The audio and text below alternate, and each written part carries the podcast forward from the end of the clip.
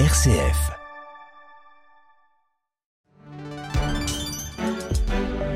Merci d'avoir choisi RCF. Il est 13h. Et voici le journal de Radio Vatican. Condamnation de l'antisémitisme et appel à renforcer le dialogue entre juifs et chrétiens. Le pape François a rencontré ce matin une délégation de la conférence des rabbins européens au Vatican. Nous y revenons en détail après ces titres. Situation humanitaire toujours critique à Gaza où les frappes israéliennes se poursuivent sans relâche. L'Union européenne annonce ce lundi 25 millions d'euros d'aide humanitaire supplémentaire. Témoignage à suivre sur les conditions de vie des Gazaouis. Dans ce journal également, l'interrogation qui persiste à Conakry en Guinée après la tentative de libération ce week-end de l'ancien chef de la junte, Dadis Camara, par un commando armé. Et puis nous irons à Berlin où un deuxième sommet sur l'immigration illégale rassemble aujourd'hui le chancelier Olaf Scholz et les présidents des 16 Länder. Radio Vatican, le journal Olivier Bonnel.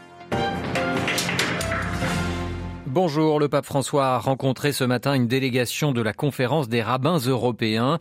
Affaibli par un rhume, le Saint-Père n'a pas prononcé son discours prévu, mais salué la délégation et remis le texte qu'il devait prononcer. Ce ne sont ni les armes, ni le terrorisme, ni la guerre, mais la compassion, la justice et le dialogue qui sont les moyens appropriés pour construire la paix, écrit le pape.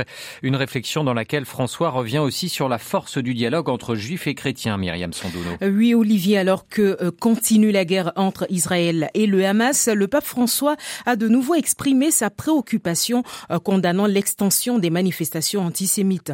Une fois de plus, la violence et la guerre ont éclaté sur cette terre euh, qui, bénie par le Très-Haut, semble continuellement secouée par la bassesse de la haine, dit le pape, appelant les croyants à construire la fraternité et à ouvrir des chemins de réconciliation. Et cela passe par le dialogue, la parole du Très-Haut, cette lampe qui oriente nos pas vers la recherche du prochain, l'accueil et la patience certainement pas vers l'élan de vengeance et de haine, a déclaré le Saint-Père. Le dialogue, c'est aussi avec le judaïsme, pardon. Il demeure important pour les chrétiens car nous avons des racines juives, a-t-il souligné. Jésus, né juif, est lui-même le premier garant de l'héritage juif au sein du christianisme. Nous qui appartenons au Christ avons besoin de vous, chers frères. Nous avons besoin du judaïsme pour mieux nous comprendre, a fait savoir le pape, souhaitant que le dialogue judéo-chrétien garde vivante la dimension théologique euh, tout en continuant à aborder les questions sociales, culturelles et politiques. Myriam Sandouno, merci beaucoup et plus d'informations à retrouver sur vaticanews.va.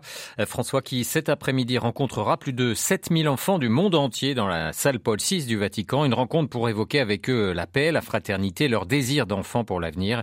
Nous y reviendrons dans nos prochaines éditions.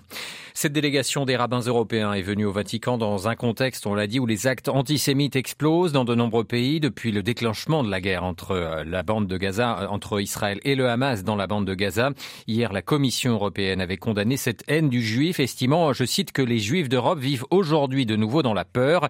Nous devons lutter contre cette montée de l'antisémitisme ainsi que contre la montée de la haine anti-musulmane à laquelle nous avons assisté ces dernières années, a précisé la Commission dans un communiqué. À bientôt un mois d'un conflit entre Israël et Hamas. Toute trêve et cessez-le-feu semble une solution bien lointaine. L'armée israélienne a encore amplifié ses frappes ces dernières heures contre l'enclave palestinienne.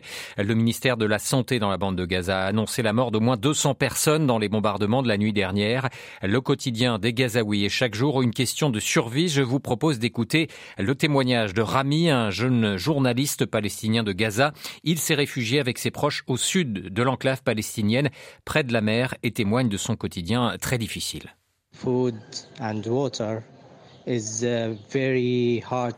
La nourriture et l'eau sont très difficiles à obtenir. Nous avons du blé et un peu de gaz. Uh, Nous ne l'utilisons que pour faire uh, du pain. Notre alimentation se résume à des sandwichs pour les adultes et même pour les enfants, pour tout le monde. Nous ne faisons que du pain ici. Concernant l'eau, nous avons accès à un puits, mais il faut de l'électricité pour pomper. Nous utilisons l'eau de mer pour laver les vêtements. Nous vivons près de la plage.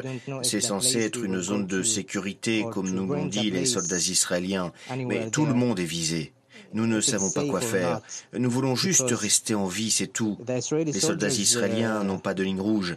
Ils bombardent simplement les maisons, tandis que les gens sont à l'intérieur. Mmh,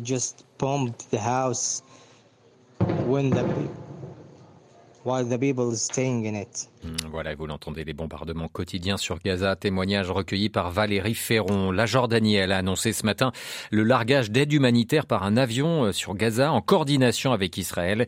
La présidente de la Commission européenne, Ursula von der Leyen, a annoncé euh, une aide supplémentaire euh, des pays européens de 25 millions d'euros en faveur des Palestiniens de Gaza. L'Union européenne qui travaille par ailleurs à la mise en place d'un couloir humanitaire au départ de Chypre pour mieux acheminer l'aide vers l'enclave palestinienne. Dans cette guerre, Israël peut en tout cas toujours compter sur le soutien de ses alliés, à commencer par les États-Unis. Outre deux porte-avions américains déjà présents en Méditerranée orientale, Washington a également envoyé dans la zone un sous-marin nucléaire. Il a été aperçu ces dernières heures dans le canal de Suez.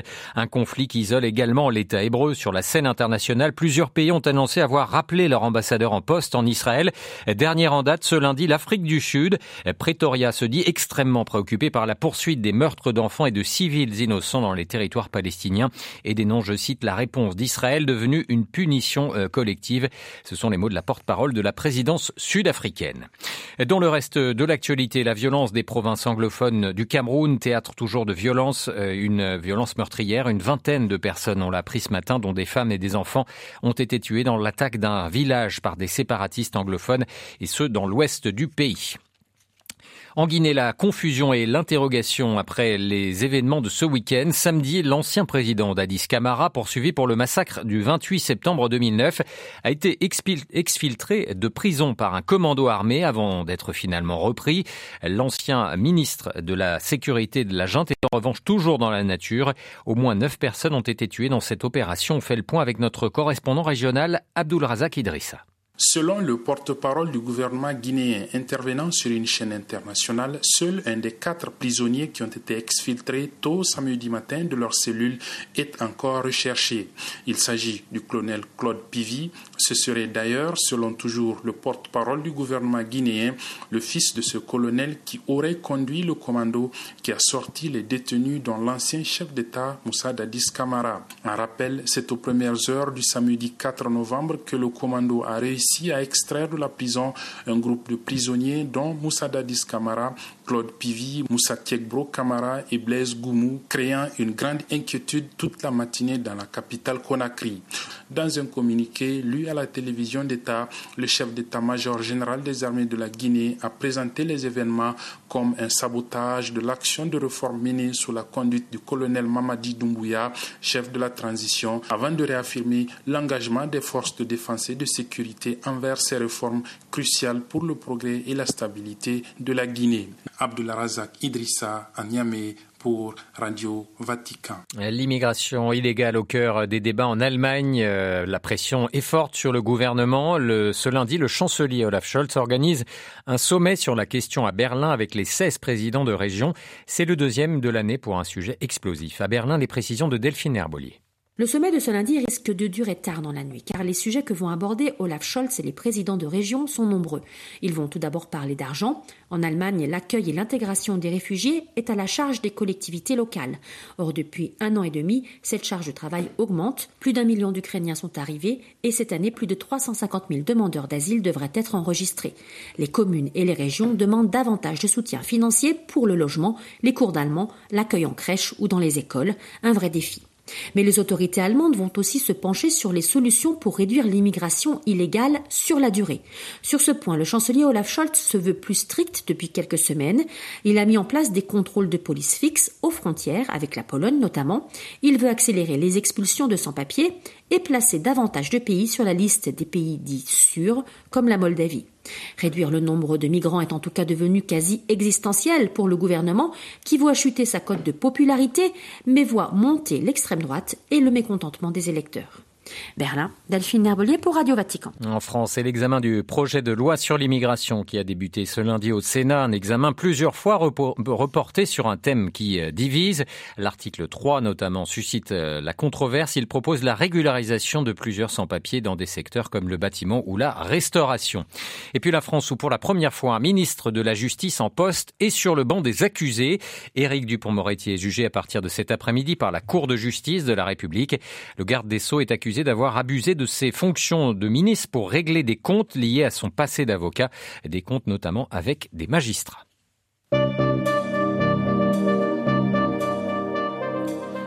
Ainsi s'achève ce journal. Merci pour votre fidélité. Prochain rendez-vous de l'information du Vatican, de l'Église et du monde. Ce sera bien entendu ce soir en direct de Rome à 18h. Vous serez en compagnie de Marie Duhamel. Excellent après-midi. Le journal de Radio Vatican était présenté par Olivier Bonnel. Vous avez choisi RCF, il est 13h10.